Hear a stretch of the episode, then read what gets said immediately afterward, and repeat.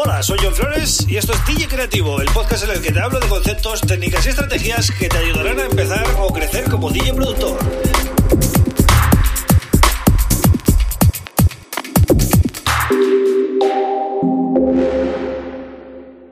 Bienvenido, bienvenida a DJ Creativo. Mi nombre es John Flores y este es el episodio número 187 del podcast. Un podcast que puedes seguir en Spotify, en Evox, en Apple Podcasts, en Google Podcasts y también en mi canal de YouTube, ¿vale? Por supuesto, si quieres saber más de mí y ver todo el contenido, tanto podcast como YouTube, también tengo mi web johnflores.pro, como siempre, si eres habitual ya sabes cuál es, si eres nuevo, pues te la repito otra vez, johnflores.pro, en la que además puedes descargar mi librería de samples, ¿vale? Vas a la home y ahí te pone todo, eh, para no ser muy repetitivo, ¿no? Eh, bueno, hoy voy a hablar del DJ productor y las redes sociales. Yo soy de la época en la que, bueno, eh, empecé a pinchar antes de que eh, existiría Internet. Por tanto, cuando eh, empezaron las primeras redes sociales, eh, yo ya, bueno, me dedicaba a ser DJ, no sé si productor, sí, bueno, ahí andaba.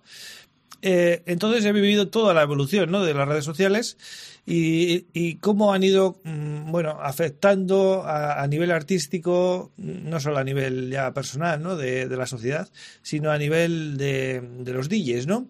Eh, me acuerdo mm, que la primera gran red social de los DJs fue MySpace, ¿vale? MySpace era como, bueno, como una especie de, lo más parecido a tener una web, pero en la que además, bueno, eh, formabas parte de una red social muy limitado, o sea, no era una cosa como puede ser ahora Instagram o, o estas redes sociales en las que se interactúa mucho más. Hacía las funciones de una web estática, ¿no?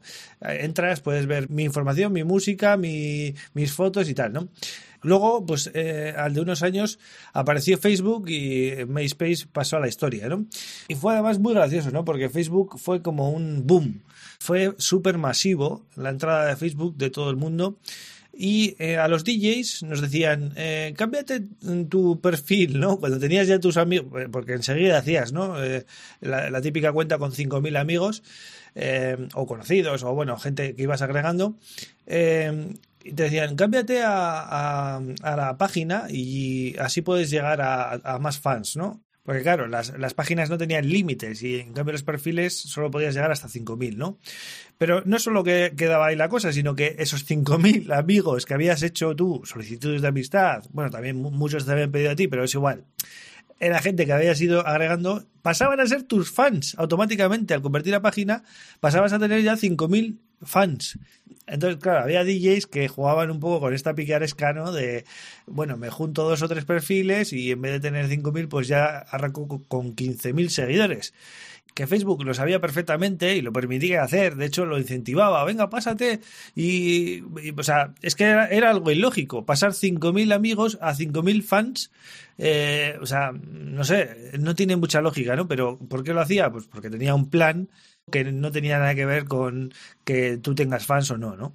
Y es curioso porque en todos los que nos dedicábamos a pinchar y producir, nos gastamos mm, dinero porque hacíamos campañas, ¿vale? Para conseguir fans.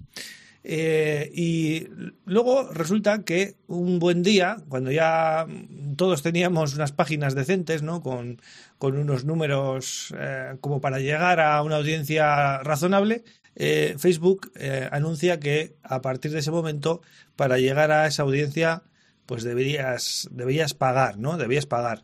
Entonces, claro, eso no solo, eso lo cambió todo, porque ya no es pagar, es que eh, en una red social muchas veces haces publicaciones que pues son chorradillas, ¿no? Son posts que pones pues para interactuar con la gente y tal. Y claro, no, no vas a pagar por todo eso, ¿no? Es, es un poco ridículo. Una cosa es pues si sacas un tema o sacas un vídeo nuevo o, algo que merezca la pena, pues sí, lo promocionas pues porque es un contenido de calidad, ¿no? Pero típica chorrada, típica foto que subes o tal, tener que pagar para que la vea tu audiencia también, pues ya empezó ahí el dilema, ¿no? Facebook fue la primera gran red social que empezó con estas prácticas, ¿no? Luego, pues eh, el resto ya lo sabéis más o menos, ¿no? Adquirió Instagram, ahora ha vuelto a hacer lo mismo con Instagram, no hay prácticamente ya alcance orgánico, todo es a base de pagar, es decir, para llegar a una audiencia de, no sé, de mil o dos mil personas tienes que tener 15.000 personas, es decir, siempre vas a llegar a un porcentaje eh, pequeñísimo, ¿vale? Eh, vemos artistas, ¿no? Pues, no sé, de, típicos artistas de mm, masivos, ¿no? De pop, con 40 millones de, de seguidores y realmente luego pues tienen 250.000 likes. Eh, que dices, oh, es mucho, sí, pero son 40 millones de, seguidores. Es decir, hacer el cálculo en porcentajes, ¿no? Entonces, eh, básicamente, eh, hoy en día nos están bombardeando todo el día con que tenemos que estar eh, fuertes en nuestras redes sociales, con que tenemos que tener nuestro Instagram, que tenemos que tener nuestro nuestro bueno canal de YouTube o lo que sea, ¿no? También plataformas tipo Spotify, o nuevas redes sociales que van surgiendo y, que también te, dicen que tienes que estar ahí, ¿no? Como TikTok o la, que salga, ¿no? Entonces lo que hay es mucha gente frustrada porque intenta crear un perfil interesante y crecer en redes sociales de una manera orgánica y de manera orgánica es muy difícil. Al final siempre hay que meter dinero, ¿vale? Para promocionarte. Entonces... Eh, ya que te promocionas, pues tienes que hacer una estrategia e intentar hacer contenido de calidad, ¿no? Pues cosas que, que, merezca la pena pagar por ellas para que sean vistas por el mayor número de personas, ¿no? En YouTube, por ejemplo, yo lo estoy notando mucho, ¿no? Eh, hay gente que ahora mismo son grandes youtubers que empezaron sus canales en el año 2014, 2015.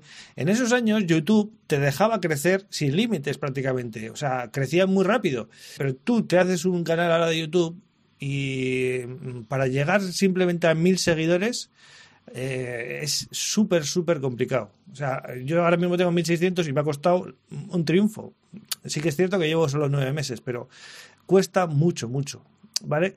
Y hay que poner dinero. No, no es orgánico, no, no se puede hacer. ¿Por qué? Pues porque eh, tú puedes tener mil seguidores en YouTube, pero YouTube le va a enseñar el vídeo solo a, a, a, a 20 ¿Vale? Por eso igual veis en, mi podcast, por ejemplo, por eso veis muchas veces que hay 20 o 30 reproducciones, pues porque a, pesar de que tengo 1.600 suscriptores, YouTube no se los enseña. Facebook e Instagram, pues no os descubro nada, ya sabéis cómo funciona. Alcance orgánico bajísimo y eh, cada tres o cuatro publicaciones, cuando estás viendo el feed, sale un, un, anuncio, ¿no? Entonces veo muchos DJs productores que están intentando ahí sacar la cabeza, eh, gastan muchas, muchas horas, mucha energía en las redes sociales y puede que crezcan, no digo que no, ¿vale? Porque al final si te lo trabajas pues puedes crecer, eh, pero también veo eh, artistas consagrados de toda la vida que son totalmente ajenos a, a, esta generación y a esta tendencia de, bueno, de redes sociales por ejemplo, Solomon, ¿no? Solomon es un artista pues, que tendrá, no sé qué edad tiene, pero es mayor que yo. Supongo que tendrá sobre los 45, entre 45 y 50 años, no creo que me equivoque. Eh, y he visto, por ejemplo, antes su Instagram y tiene más de un millón de seguidores. Eh, vas a su, a su perfil y lo único que tiene puesto son fotos de sus discos, alguna foto así con algún amigo o algún momento puntual y se acabó. Es decir, no pierde el tiempo en redes sociales, es a lo que os voy. Y aún así tiene mucha gente eh, interesada en él, ¿no? ¿Esto por qué ocurre? Pues porque ha conseguido destacar en su sector. Entonces, eh, vosotros preocuparos de hacer algo grande y luego las redes sociales irán solas y además con mucho menos esfuerzo. Pero bueno, decir esto también es fácil, lo difícil es hacerlo, ¿no?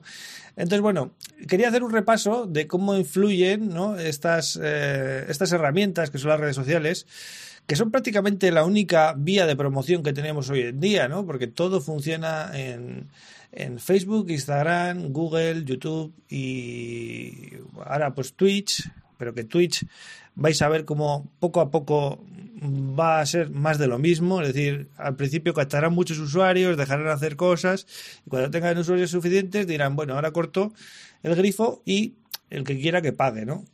Y los usuarios pues verán cada vez más publicidad y es siempre lo mismo, porque es siempre el mismo modelo de negocio, ¿vale? Las redes sociales funcionan a base de publicidad todas. Así que hasta aquí la reflexión sobre redes sociales y el día productor de hoy martes. Nada más, yo vuelvo mañana con otro tema súper interesante. Un abrazo.